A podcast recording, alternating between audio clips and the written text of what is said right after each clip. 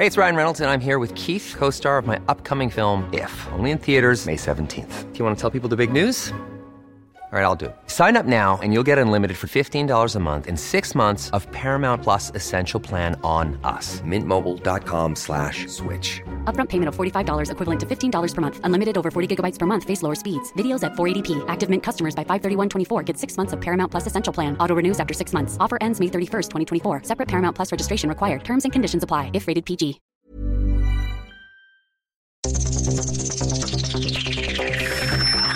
Los desafíos actuales exigen que la ciudadanía tenga la capacidad de saber, pensar y participar más que antes. Bienvenidos a Sociedad Horizontal, un espacio donde Armando Ríos Peter y sus colaboradores analizan los temas más relevantes de la política y su impacto tanto en redes sociales como en las calles. Inicia Sociedad Horizontal por El Heraldo Radio, donde la H suena y ahora también se escucha.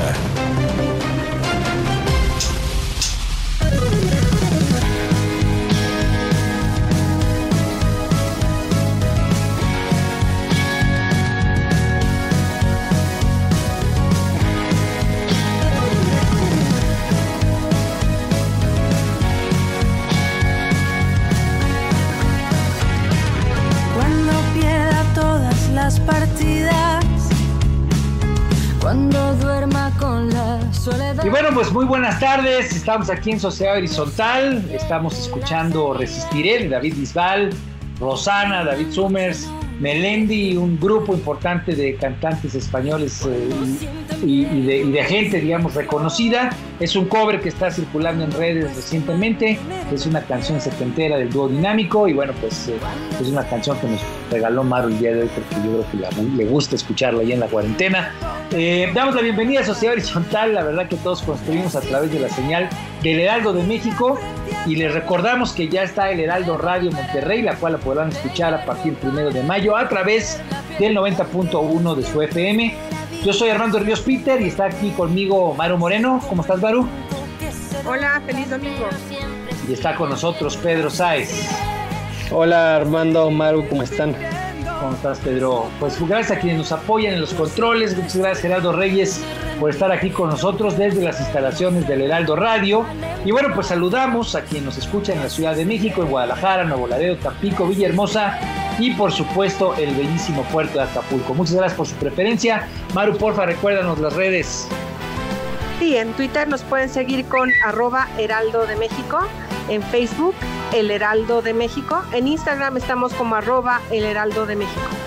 Y bueno, pues también nos pueden escuchar eh, online a través del portal del heraldodemexico.com.mx. Esperamos todos sus comentarios en Twitter con el hashtag de hashtag Sociedad Horizontal. Vivimos un cambio de era y creo que eso día con día, hora tras hora, eh, quienes hemos estado eh, siguiendo esta cuarentena, pues lo, lo vemos, lo vivimos, lo sentimos cotidianamente. La tecnología ha provocado nuevas formas de organización y de comunicación y sobre todo las jerarquías tradicionales pues pierden su valor a pasos agigantados. Hoy el diálogo es el motor para entender que la verdad cotidiana la construimos todos, especialmente si logramos ponernos en los zapatos del otro. Y creo, mi querido Pedro, mi querida Maru, que sin duda alguna la crisis de salud y sobre todo la crisis económica que se avecina o que ya empieza a, sentirse, pues reclaman una tregua entre los actores públicos. Esto lo dijo el presidente López Obrador y me parece que era importante rescatarlo porque creo que el mes pasado pues eh, nos dejó un sabor de boca de mucha polarización, obviamente con, costos importantes en términos de confusión hacia la sociedad.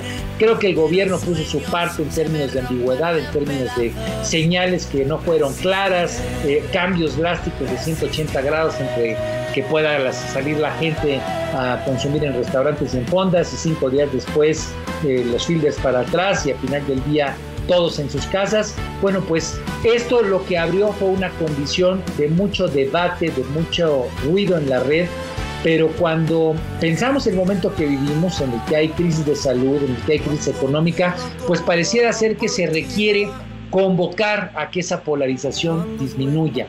La forma en la que hoy se realizan, entendemos y atendemos los mensajes, sean del gobierno o sean los que se generan de parte de la propia sociedad. Me parece que tenemos que tomar conciencia, que tenemos que bajarles un poco la estridencia y tenemos que disminuir la dinámica de confrontación para generar una dinámica de mayor construcción.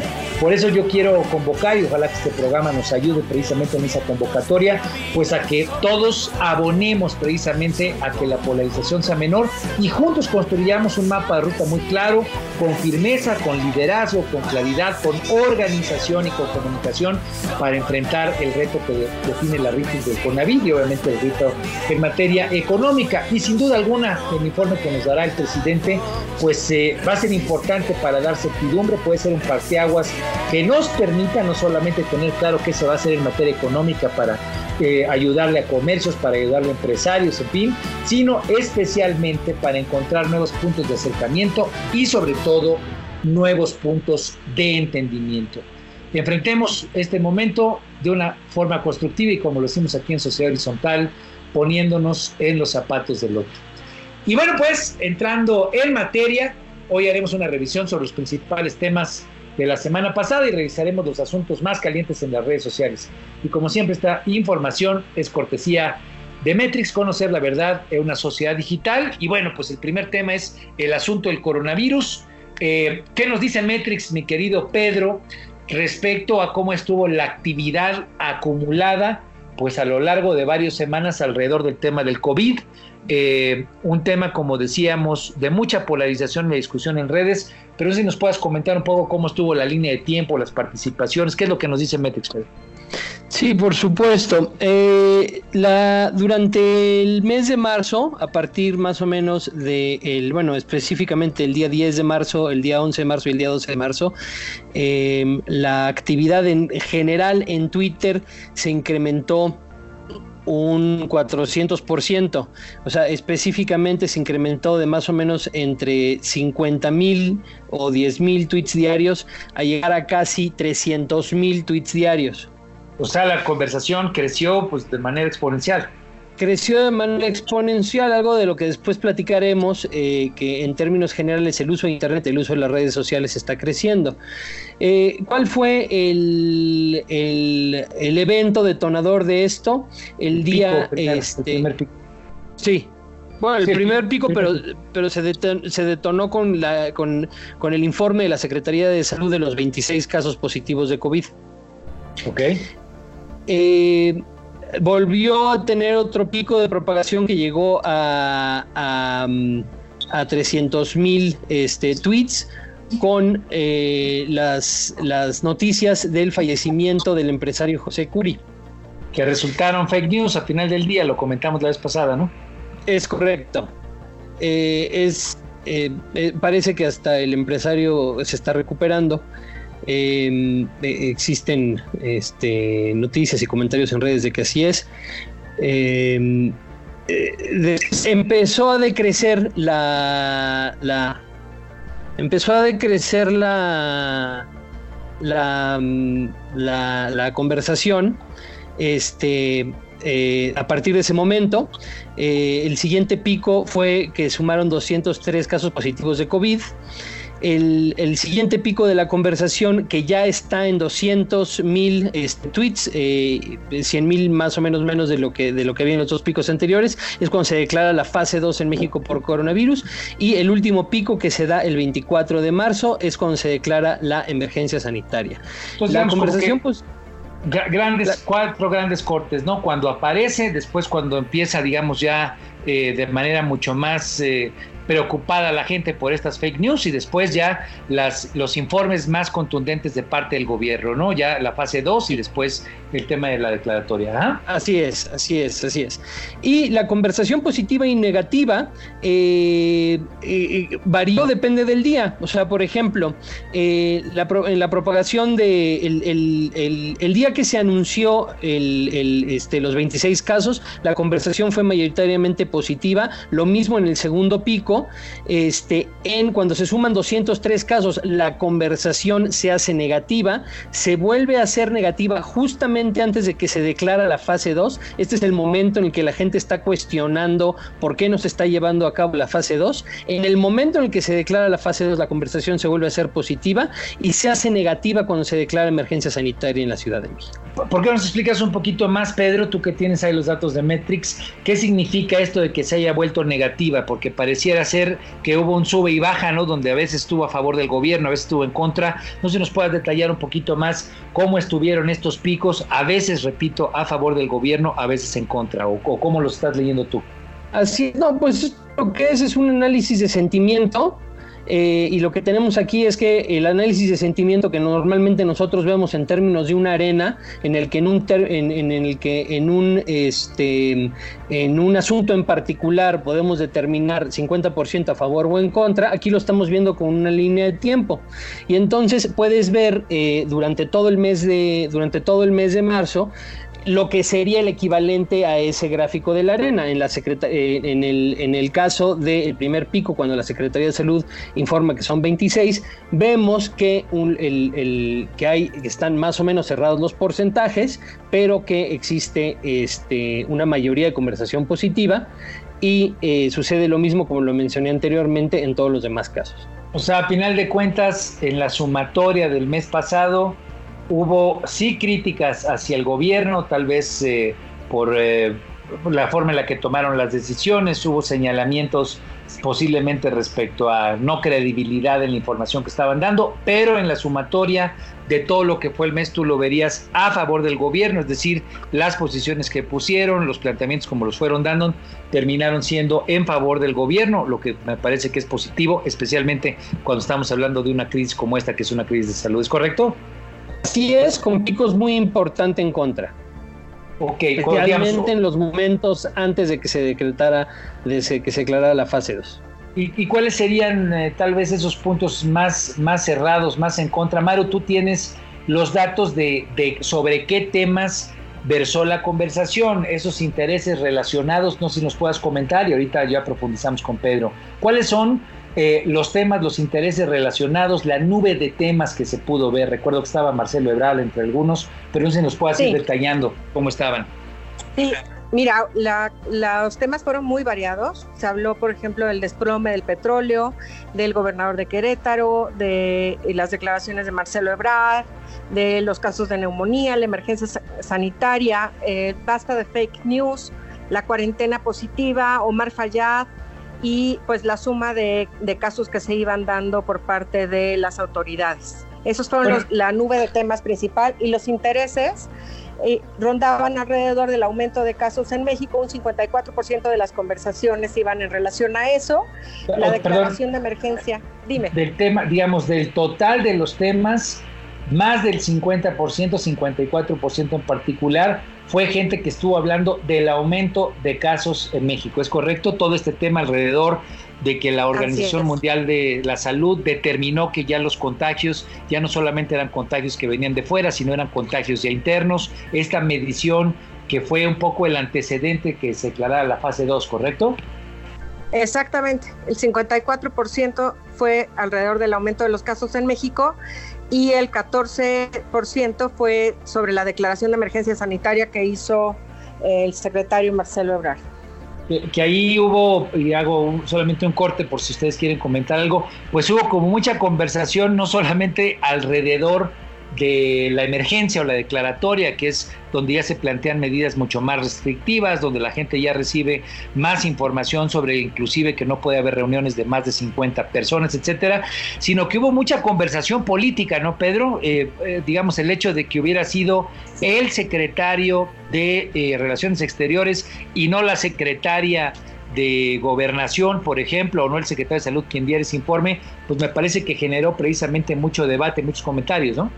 Hubo muchísimo debate y muchos comentarios porque eh, esa conferencia de las 7 de la noche en particular marcó un cambio de narrativa del gobierno eh, un poco brusco, por decirlo de alguna forma.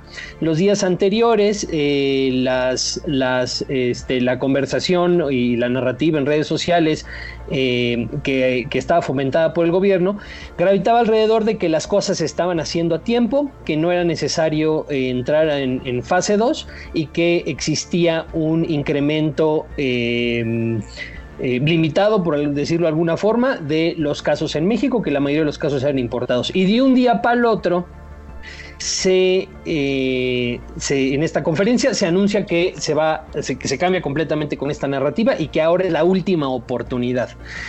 Eh, hubo muchísima hubo mucha conversación porque los días anteriores o en, términos generales en redes sociales se ha manejado esta eh, esta disyuntiva o esta lucha entre aquellos que dicen que no creen las cifras del gobierno y que no se están llevando a cabo las, las medidas en el tiempo en el que se tienen que estar llevando a cabo, y los defensores del oficialismo, que además es importante decirlo, tienen el apoyo de, del gobierno federal, ha tenido el apoyo de la Organización Mundial de la Salud, de que las medidas sí se han estado llevando a tiempo. Entonces, en el momento en el que se cambia de narrativa, pues la conversación explota.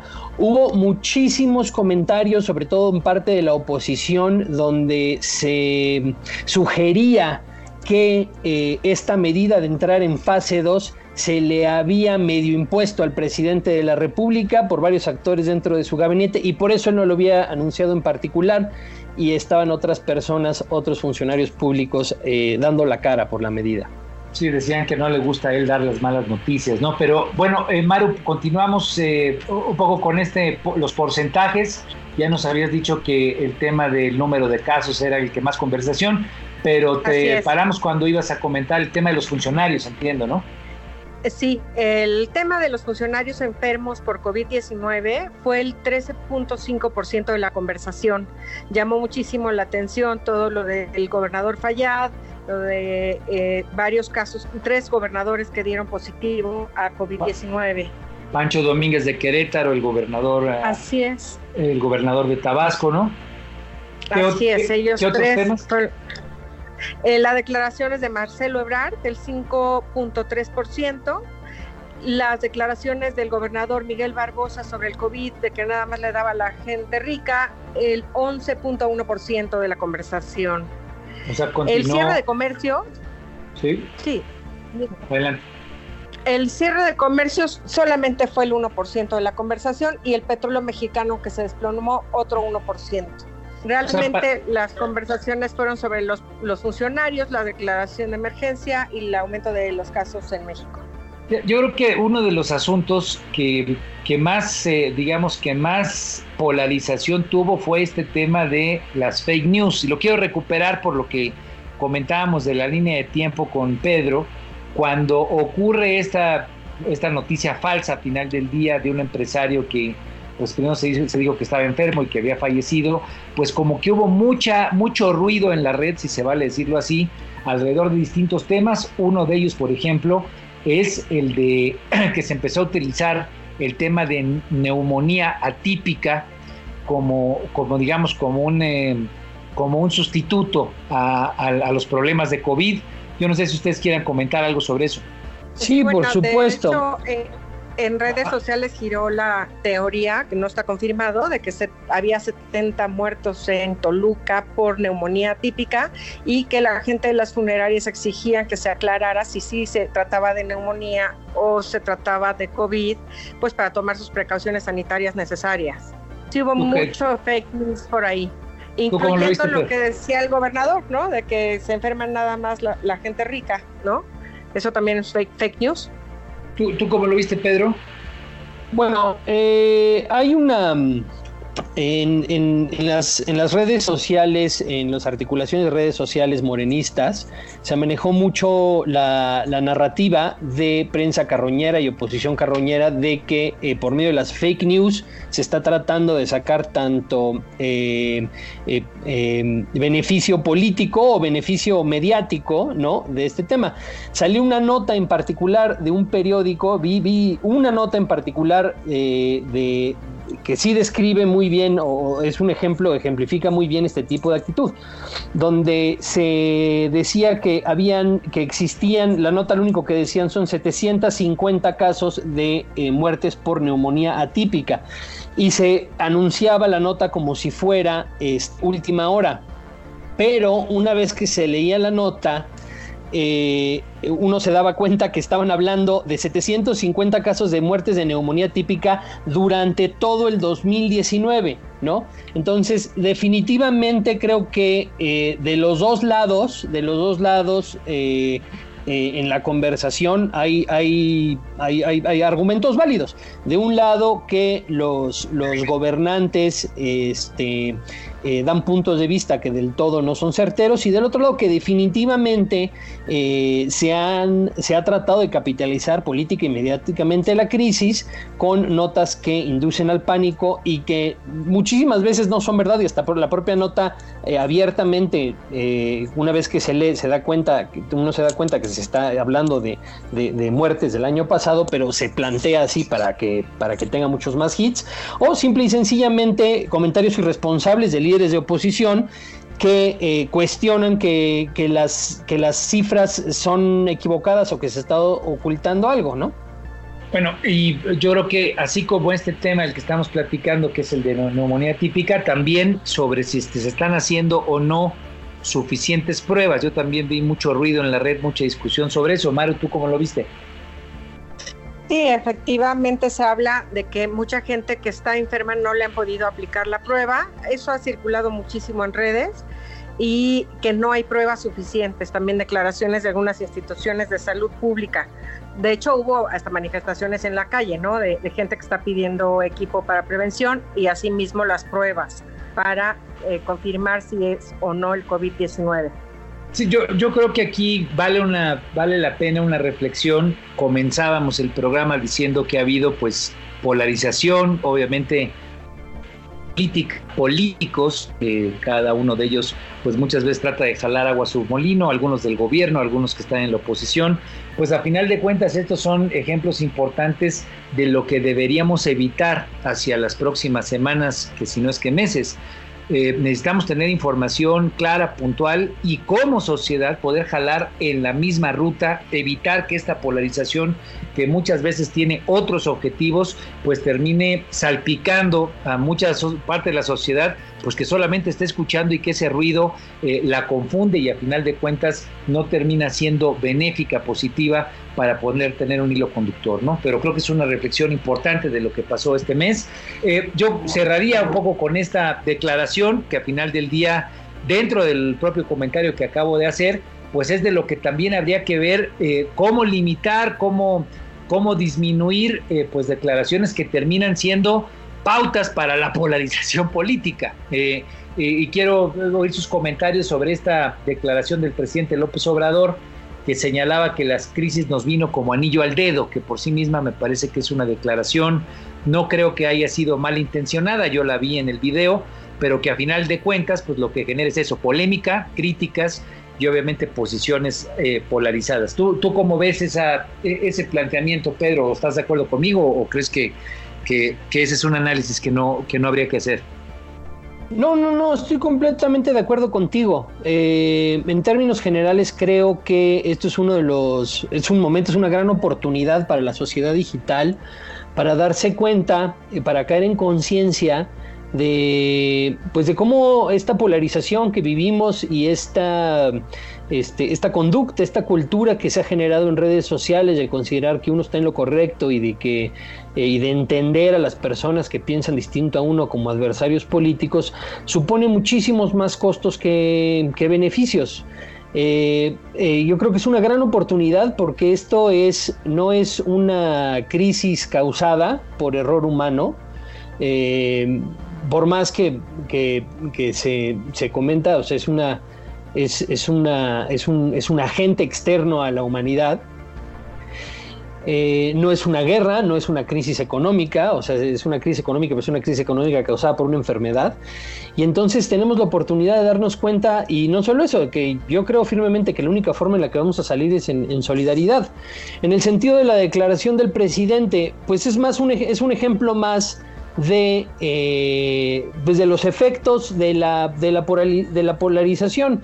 En términos generales, eh, sí se ha generado una cultura en la política de eh, sacar soundbites eh, que se sabe van a generar polémica, van a incrementar este, el ruido en redes sociales y dan la oportunidad para capitalizarse este, políticamente, ¿no? Eh, y por el otro lado, pues, definitivamente se, se malinterpretó, si se ve el video, eh, de, lo que el presidente dijo es en términos de, dar ejemplos de por qué su gobierno es distinto a otros gobiernos y que esta, y que esta crisis le cae como anillo al dedo para demostrarlo, ¿no?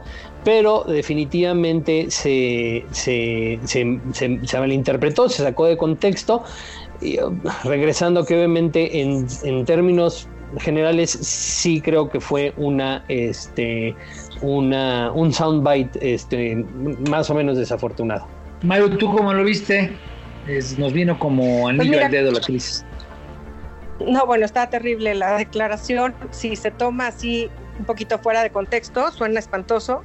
No hay eh, justificación para decir que una enfermedad, una crisis económica, todo esto que estamos viviendo a nivel mundial, le cayera como anillo al dedo a la cuarta T para afianzar el propósito de la transformación. Sin embargo, creo que el presidente lo decía en el sentido de que no se va a llegar a dejar llevar por recetas del Fondo Monetario Internacional y grupos financieros, ¿no? Eh, creo que se refería un poco por ahí para comprobar que su estrategia iba a ser más exitosa y que por eso eh, le caía como anillo al dedo porque se iba a comprobar esto. Sin embargo, es, real. La prensa, los opositores, los partidos, las diferentes voces en las redes se fueron en contra.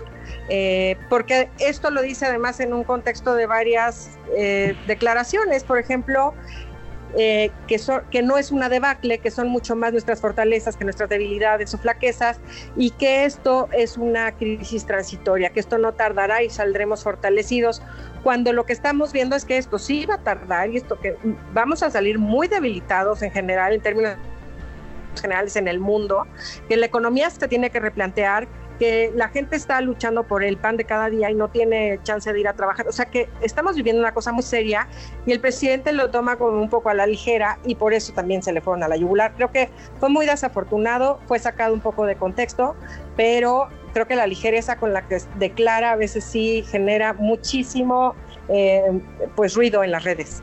Bueno, y ahí es precisamente donde está la reflexión, estamos a punto de ir al corte, pero yo creo que la reflexión de todo este mes y ahora que entramos a una nueva etapa después de los comunicados oficiales, después de que este tema del aislamiento empiece a tener mayor claridad para la gente en sus repercusiones económicas, en la problemática que significa que la gente pues se pueda verse afectada eh, en términos de salud, pues me parece que tenemos que bajarle, y ahí sí recupero lo que decía el propio presidente López Obrador, bajarle dos rayitas al debate, ayudar un poco a que la conversación nos permita salirnos de una polarización que muchas veces solamente se queda en el ruido, en la no construcción y tratar de empujar más como parte de esa visión de sociedad horizontal hacia una lógica constructiva. ¿A qué me refiero con lógica constructiva? Pues eh, eh, evitar la mera confrontación, entender desde dónde están planteando otros actores su realidad y construir un esquema de diálogo que nos permita pues eh, trabajar junto con el gobierno, trabajar como sociedad,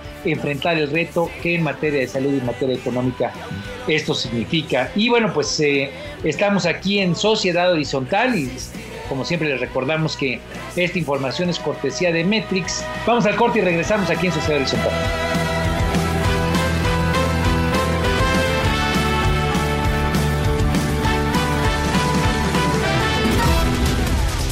Vamos a una pausa y regresamos a Sociedad Horizontal por El Heraldo Radio.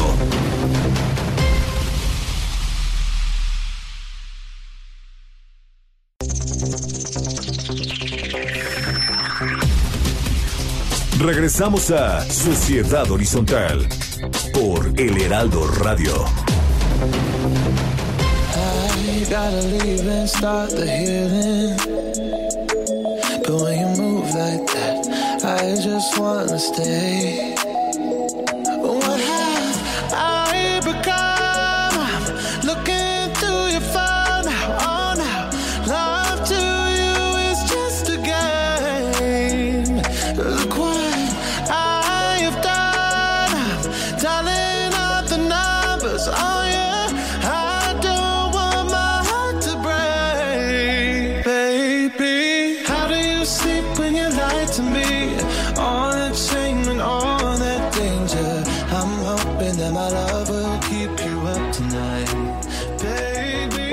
Bienvenidos de vuelta amigos y amigas. Estamos aquí en el Aldo Radio, estamos escuchando How Do You Sleep de Sam Smith. Muchas gracias por seguir con nosotros. Estamos aquí en Sociedad Horizontal. La verdad que todos construimos. La información es cortesía de Matrix, de Matrix. Conocer la verdad en una sociedad digital. Sigue conmigo Pedro Sáez y Maru Moreno. Eh, muchas gracias por estar aquí con nosotros. Y bueno, pues eh, comentábamos antes del corte cuál ha sido la conversación, un poco cuál ha sido eh, el contexto político en el que se han dado las cosas. Y yo creo que una de las principales preocupaciones, y por eso será tan, tan importante lo que, lo que se va a, decir por parte del presidente o lo que se ha dicho por parte del presidente, en la cual estamos pues eh, inmersos en un contexto económico de enorme complejidad y se requieren políticas públicas claras, políticas públicas muy puntuales y precisamente por eso vamos a estarle dando un análisis puntual a lo dicho por el presidente de la República. Yo quisiera, Maru, que nos dijeras del reporte que nos presentó Metrix, cómo está, cómo estuvo eh, la actividad la conversación no respecto a los actores públicos como el secretario de Relaciones Exteriores, el presidente López Obrador, sino respecto a la provisión de bienes y servicios. ¿Por qué? Porque no hay que perder de vista que la gente que ha tenido que cambiar sus patrones de comportamiento, sus patrones de consumo, ha tenido que, pues algunos han tenido que cerrar sus negocios, otros han tenido que cambiar a alimentos llevados a casa, en fin, ¿cómo estuvo la, línea de tiempo durante todo el mes de marzo? ¿Cuáles fueron los principales temas del debate, Mar? Pues mira, a principio de mes estuvo muy relajado en cuanto a estos temas de provisión de bienes y servicios. Se realizó un análisis de la conversación pública de Twitter relacionada con productos de consumo de primera necesidad, así como telecomunicaciones y servicios financieros en México. Los mensajes de más de 15 mil personas han llegado a 22 millones de usuarios de la, de la red social. Las coyunturas más importantes se han relacionado con el anuncio de Alsea por ahí del día 20 de marzo, que tuvo casi mil, mil puntos. Eh, y de, el anuncio del envío de empleados a su casa sin goce de sueldo. Este fue retomado por las redes, obviamente muy criticado, porque es una posición como muy para sí mismo. Y después, eh, lo el siguiente pico rebasó las 1.500 menciones y tuvo que ver con la denuncia por incitación a saqueos en tiendas a través de Facebook, así como los detenidos de estos saqueos. Esas fueron las dos conversaciones que tuvieron más relevancia durante este mes de marzo. Bueno, ese, ese segundo tema, bueno, no sé si quieras tú comentar, Pedro, sobre, sobre ambos. Sin duda alguna, lo de Alsea generó un gran revuelo porque además de todo lo retomaron las autoridades, el propio presidente López Obrador fue muy crítico de la situación eh, en una de sus mañaderas, sino es que en varias. Eh, ¿qué, ¿qué, opinas de esos dos, eh, dos picos? ¿Qué, ¿Qué, impresiones tienes? Pues, en primer lugar que podemos ver cómo en términos generales se está incrementando la participación en redes sociales porque la conversación en relación a, este sector económico incrementa de forma sustantiva eh, a partir del 11. Y después eh, hace sentido que eso sea un pico, pues porque las, noticias eh, internacionales en su mayoría apuntan a que, los, a que los, las empresas están dando facilidades para que los empleados puedan ir a, hacer su, cuarentena, a, hacer la contingencia sin preocupaciones económicas, ¿no? Entonces el anuncio de que Alsea este, mandó a sus empleados sin goce de sueldo, pues causó mucha conmoción. En, segundo lugar, eh, se, han, se han difundido muchísimas notas e imágenes de tanto las incitaciones a los saqueos como de los propios saqueos en Facebook, ¿no? Y han causado pues esta impresión de que de que pues de que estamos viviendo condiciones este, extraordinarias y de que un poco eh, eh, se está perdiendo el control de la situación, ¿no? Bueno, yo creo que ahí, Pedro, una de las cosas que llamó mucho la atención es que pues estamos en una crisis no sanitaria, etcétera. Uno pensaría que estos saqueos son por arroz, frijoles, leche, ¿no? Y no, fueron por pantallas, por este equipo electrónico y la verdad es que no tiene ninguna justificación y ya mandaron a la Guardia Nacional a cuidar estos centros comerciales.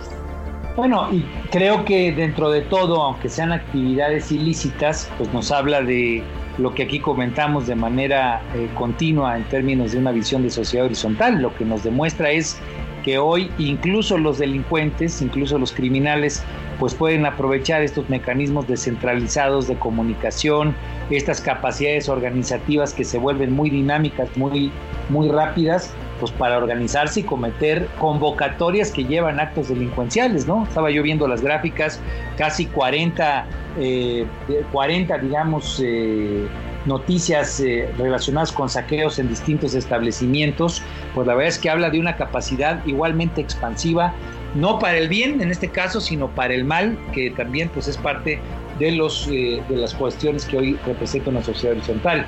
Eh, a final del día, aquí eh, es importante subrayar que este reporte que nos da Metrix aquí para la sociedad horizontal, pues creo que destaca de manera muy importante como el tema de telecomunicaciones, como el tema de bienes y servicios, especialmente bienes de consumo de primera necesidad, pues han incrementado su importancia, su trascendencia en cuanto a cómo está hablando de ellos la sociedad eh, a través de las redes sociales. ¿Tú tenías alguna arena de Metrix, mi querido Pedro? ¿Cómo estuvieron los temas? ¿Cuáles fueron los planteamientos de los cuales más habló la gente alrededor de los bienes de consumo y sobre todo de los servicios? Claro que sí.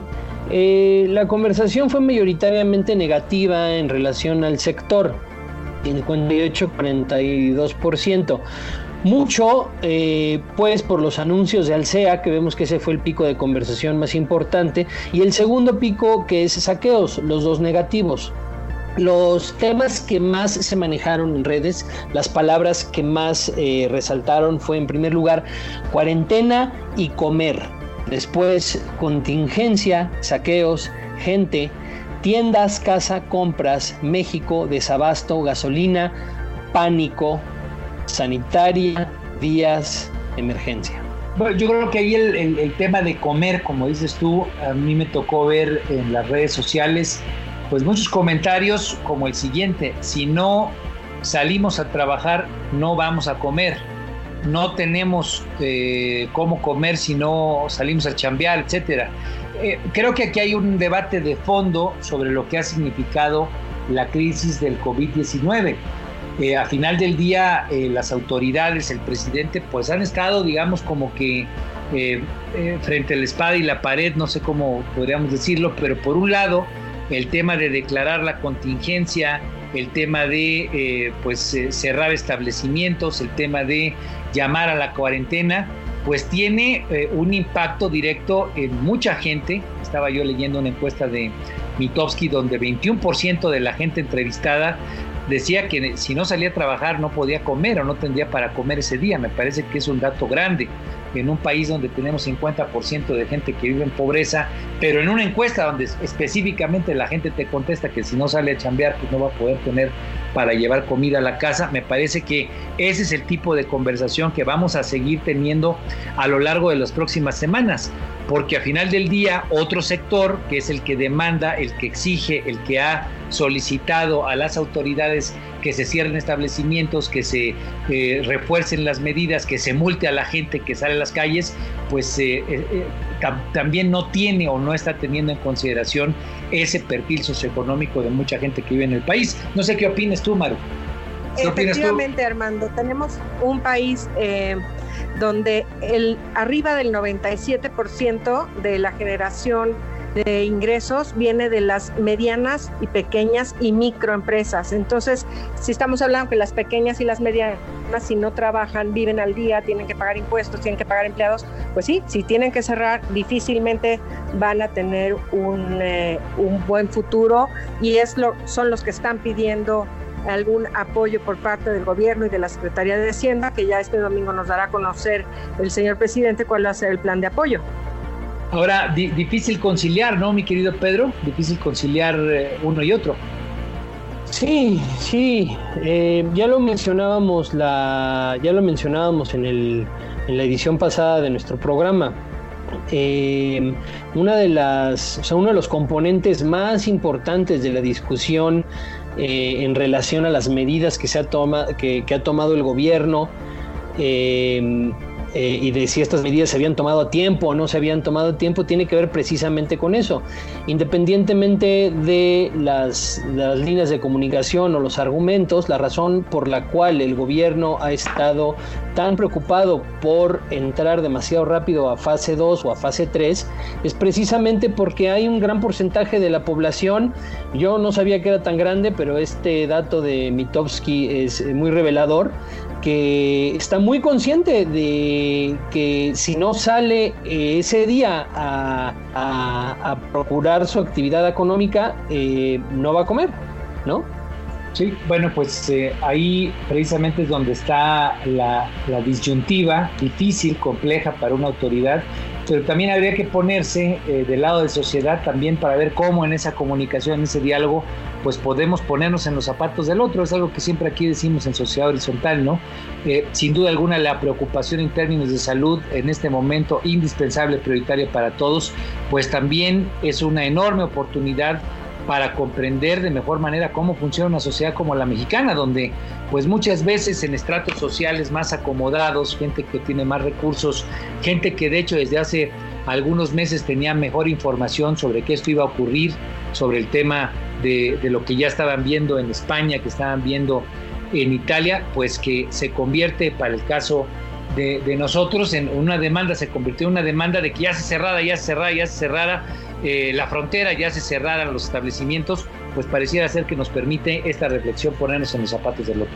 Cuéntanos, por favor, Maru, cómo han estado las líneas discursivas positivas, o sea, cómo ha estado la discusión precisamente en redes por parte de los usuarios digitales en torno al consumo, en torno a la alimentación y esto que decía Pedro Sáez.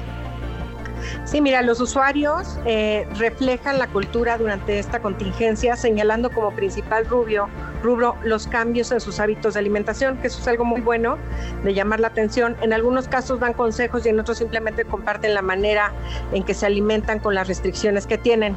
La conversación de la actitud positiva estuvo en un 42% en las redes. Eh, los principales temas fueron menciones a la cuarentena, en segundo lugar la alimentación durante la cuarentena, en tercer lugar, el apoyo económico o aplazamiento de la deuda fue muy, muy bien recibido eh, por parte de los anuncios de los bancos. El abasto de bienes de consumo y medicamentos fue otro de los temas. Servicio y atención a clientes durante la cuarentena, consecuencias del home office, emergencia sanitaria, eh, la actitud sobre los saqueos durante la cuarentena, la aplicación, aplicaciones que se dieron a conocer para entregas a domicilio de diferentes productos y servicios, los planes que están comentando todo el mundo en las redes que van a hacer para después de la cuarentena, las donaciones para contingencia, que es algo que estabas mencionando, que la gente que está un poquito más en libertad económica está haciendo algunos eh, planes de contingencia para apoyar a los que menos tienen. Se dieron, por ejemplo, casos de donación de de, productos eh, alimenticios. Este, bueno, también se habló mucho sobre el cese de actividades o despidos, notas relacionadas con el coronavirus y el precio del petróleo. Los apoyos económicos y el aplazamiento de la deuda que han ofrecido los bancos fueron de las notas más comentadas y fueron muy bien recibidos por la opinión pública en los medios digitales. Las empresas que han sido las primeras en lanzar su comunicación son las que han tenido muchas menciones de agradecimiento y apoyo. De manera general, los usuarios felicitan y agradecen a los centros de abasto de comida, tienditas y supermercados las medidas que han establecido para garantizar el abasto de productos básicos y medicamentos y las aplicaciones de entrega de comida a domicilio son las protagonistas de la conversación al ser percibidas por los usuarios como una buena opción para abastecerse durante esta cuarentena.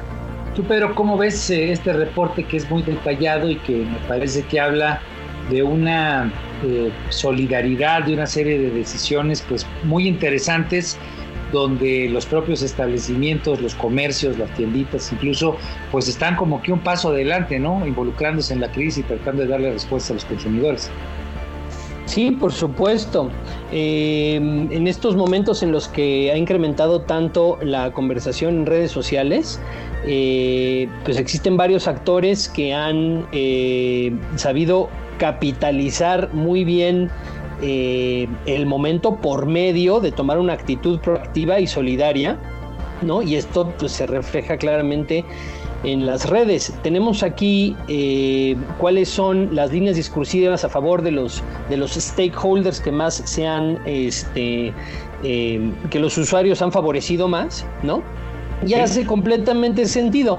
En primer lugar, las tienditas, eh, hay muchísima conversación alrededor de eh, consume local eh, y, apoya a las tienditas antes que a los supermercados, dado obviamente la condición de vulnerabilidad económica.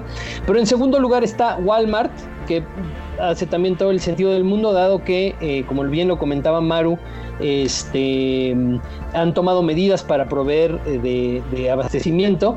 Y después sigue las más beneficiados, Carlos Slim, Uber Eats, Cinépolis, Televisa, el Banco BBVA, Rappi, que eh, me imagino que va a tener muchísima este, eh, eh, actividad. AMLO, Banorte, Chedraui, Oxo, City Banamex, Estado de México y Santander han sido este, los stakeholders más favorecidos por líneas discursivas por medio de los usuarios. Bueno, y también en ese reporte tiene muy claro que la forma en la que los eh, establecimientos han hecho sus comunicados pues ha tenido impactos interesantes. Recuerdo que Cinépolis ¿no? comunicó a los medios digitales todo este tema del cierre de sus salas como parte de las nuevas medidas que se tomaron y esto fue bien, bien recibido por parte de la audiencia debido pues a que el contenido fue un contenido emotivo, alineado a la comunicación de marca, en fin, eh, creo que e-, es interesante este reporte como lo, lo recibimos, porque habla de la trascendencia de la comunicación digital y de cómo estas emociones que hoy están sintiéndose, pues tienen que ver con la manera en la que las marcas se, se vuelven parte de todo el contexto, ¿no? Los viejos mecanismos lineales, no emotivos, no emocionales, no involucrados con, el, con la conversación que es dinámica, pues eh, eh, están, eh, están muertos, no tienen ya ninguna razón de ser quienes los continúan utilizando, pues obviamente no destacan precisamente en la conversación porque no se vuelven parte de la visión de una comunidad. Tan es así que el reporte habla de las tienditas, habla de lo que está más cerca de los consumidores, pero quienes logran hacerse parte de esa visión de comunidad que es más amplia en el plano digital, pues también logran tener éxito, ¿no? Eh, las líneas discursivas negativas, Maru, porfa, coméntanos, porque también pues hubo quienes tuvieron desaciertos en la parte de la comunicación y que a final de cuentas son, son, son temas importantes a analizar para, pues para ver también cuando no funciona la comunicación, que es lo que hay que corregir. Así es, la actitud de las redes fue el 58% negativa hacia algunos temas, por ejemplo, el primero fue el servicio y atención a clientes durante la cuarentena. Ese fue el tema más comentado eh, la seguridad es uno de los temas que más preocupa a los usuarios y expresan reportando saqueos en diferentes zonas del país. Eh, piden la participación del ejército para salvaguardar la seguridad y el abastecimiento de alimentos para la población. Asimismo, se piden apoyos económicos para sortear la coyuntura, principalmente al gobierno, a los bancos, a la, a la Comisión Federal de Electricidad y a las operadoras de servicios de Internet y móviles. Y el aumento en el consumo de Internet y de servicios móviles ha sido un reto para las operadoras, por lo que una de las quejas principales es la caída de estos servicios durante el mes y que no hay respuesta oportuna por parte de los proveedores. La alimentación también fue un tema visto del lado negativo porque gran parte de los internautas manifiestan que están preocupados por no saber cocinar, tener que alimentarse de comida rápida, comer a destiempo y sobre todo pues ganar kilos de más. Los temas eh, los voy a retomar uno por uno. Esto fue lo más mencionado, sin embargo tenemos esto, son eh, el apoyo económico o aplazamiento de deuda, la alimentación, el abasto de bienes de consumo, el cese de actividades o despidos, las consecuencias del home office, el precio del petróleo o del dólar, las noticias relacionadas con el coronavirus, la emergencia sanitaria, el aumento de precios, aplicaciones de entrega a domicilio, el tratamiento al coronavirus. Estos fueron principalmente los temas que tuvieron actitud negativa en las redes.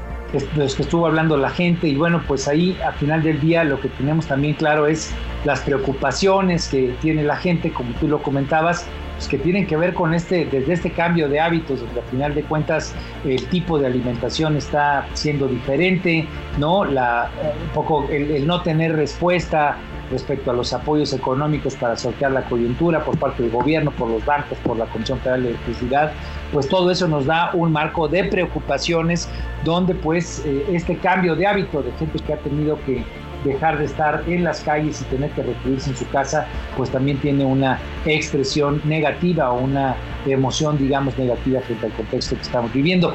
Yo, yo creo que eh, es importante, digamos, dentro de todo este reporte que nos da Metrix es hacer una reflexión que creo que, creo que es pertinente en este momento. La coyuntura, la, la, forma en la que hemos entrado a esta, a esta digamos, eh, etapa, digamos, de, la crisis en materia de salud, pues nos eh, permite entender, que nos ha permitido entender de una manera mucho más, eh, mucho más eh, complicada que la que hubiéramos querido, pues cómo estamos interconectados precisamente ahora y cómo las empresas pues tienen que ser parte de esa comunidad. Las empresas que no logran ser parte de la comunidad, eh, pues terminan teniendo efectos negativos muy complejos, ¿no? El tema de Alsea es un ejemplo muy claro, una noticia que podría haber quedado a la deriva, se convierte en el eje toral de un planteamiento que inclusive fue retomado desde la perspectiva política o ideológica, ¿no? Me tocó ver en redes sociales quienes estaban criticando al CEA porque eran indolentes, porque no tenían eh, este sentido, este toque de clase, que no estaban entendiendo la problemática de sus empleados, en fin. Si una empresa, si un stakeholder no logra involucrarse con la comunidad y eso es lo que hoy hacen las redes, pues está condenado a, pues a, tener tropiezos graves que le terminen pegando mucho a la marca y obviamente a lo que signifique la relación con los consumidores. Estamos eh, a punto. Adelante, Pedro. Sí, nada más quería, quería este, añadir algo a, tu comentario. Yo creo que muchos stakeholders no se están dando cuenta o, o están entendiendo esta, eh, esta época de, cuarentena, esta época de contingencia como un paréntesis, pero no es así. Se están definiendo hoy más que nunca las percepciones en relación a actores, a empresas, a instituciones y van a ser eh, las impresiones y las percepciones que se generen hoy y estas son percepciones que se están generando, como tú bien señalas, en las redes sociales, van a durar eh, muchos años, quizás décadas ¿no? Este es el momento en el que todos estamos en nuestra casa eh, contemplando, reflexionando y la información que estamos absorbiendo y la percepción que tenemos del mundo se nos va a quedar por mucho tiempo. Entonces era nada más este eh, añadir eso, ¿no? Porque siento que hay no se ha generado la conciencia suficiente en relación a ese tema. Sin duda, hay hay temas, digamos que hoy hemos analizado que van a evolucionar, pero donde a final de cuentas pues un gobierno como el que tenemos hoy, sin duda alguna la crisis y la forma en la que se comunique en un contexto de crisis en donde pues eh, la narrativa no se puede prefabricar con tanta anticipación, sino es verdadero eh, espacio para el ejercicio del liderazgo. Un gobierno como el actual será marcado por la manera en la que se entienda, se enfrenta, eh, se enfrenta la crisis y obviamente también las empresas, los stakeholders, pues tendrán una forma de salir eh, de una manera aventurada, positiva, ¿no? De una manera eh, potente, favorable para ellos, o de una manera en la cual pues se les carguen estigmas, no solamente en la coyuntura, sino que se queden más adelante. Yo quisiera antes de, cerrar eh, la emisión del día de hoy, hacerles una pregunta que me tocó ver circular en las redes sociales en distintas ocasiones. ¿Qué pasaría si se acaba el Internet de pronto? Hemos hablado, y aquí en Sociedad Horizontal hablamos mucho de cómo está el diálogo digital a partir de las redes sociales, ¿no? Que se posibilitan precisamente por la existencia del Internet. Pero no sé si ustedes han reflexionado qué pasaría, hacia dónde nos podríamos mover si de pronto se cayera el Internet, mi querido Pedro. Yo creo que sería insostenible lo que está sucediendo.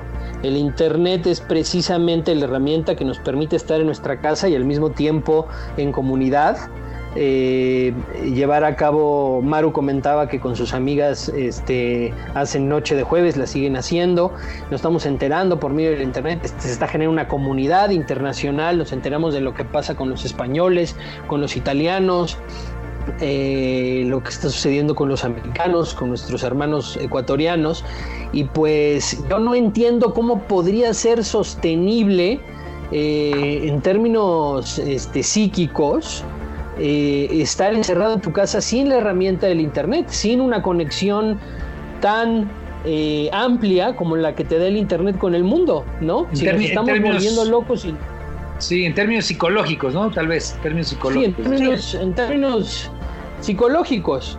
Claro. ¿Tú, Maru, cómo lo ves? Pues mira, yo, yo creo que sí, evidentemente a nivel psicológico nos sentiríamos totalmente aislados porque la Internet es el medio por el que llegan todas las notificaciones, todas las noticias y nos conectamos con nuestros seres queridos, pero también a nivel económico sería garrafal, dado que todos los que estamos haciendo home office es la manera en la que mandamos nuestro trabajo. Sin el Internet no sería posible seguir produciendo desde la casa y esto implicaría que mucha gente tendría que trasladarse de nuevamente a su lugar de trabajo para seguir generando. Creo que sería gravísimo, esperemos que nunca pase. Bueno, pues le agradecemos a Metrix, te agradezco mucho. Maru Moreno, mil gracias por estar aquí. Gracias, saludos a todos y ánimo. Mi querido Pedro Sáez, mil gracias por acompañarnos el día de hoy. Con muchísimo gusto, Armando. Gracias. Mis queridos amigos, auditorio, muchas gracias a Metrix Conocer la Verdad en una sociedad digital por la información para este programa. Y bueno, lo esperamos nuevamente el próximo domingo, en punto de las 4 de la tarde, para un análisis más de Sociedad Horizontal, la verdad que todos construimos por el lado rural. Que tengan una gran tarde de domingo. Saludos.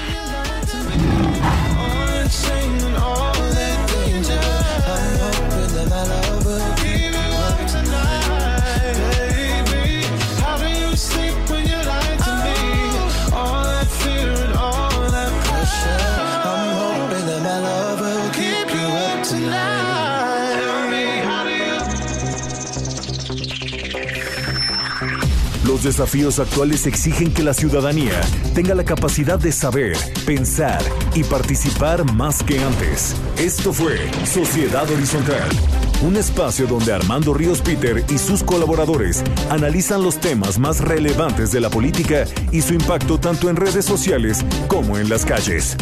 Una producción de El Heraldo Radio, donde la H suena y ahora también se escucha.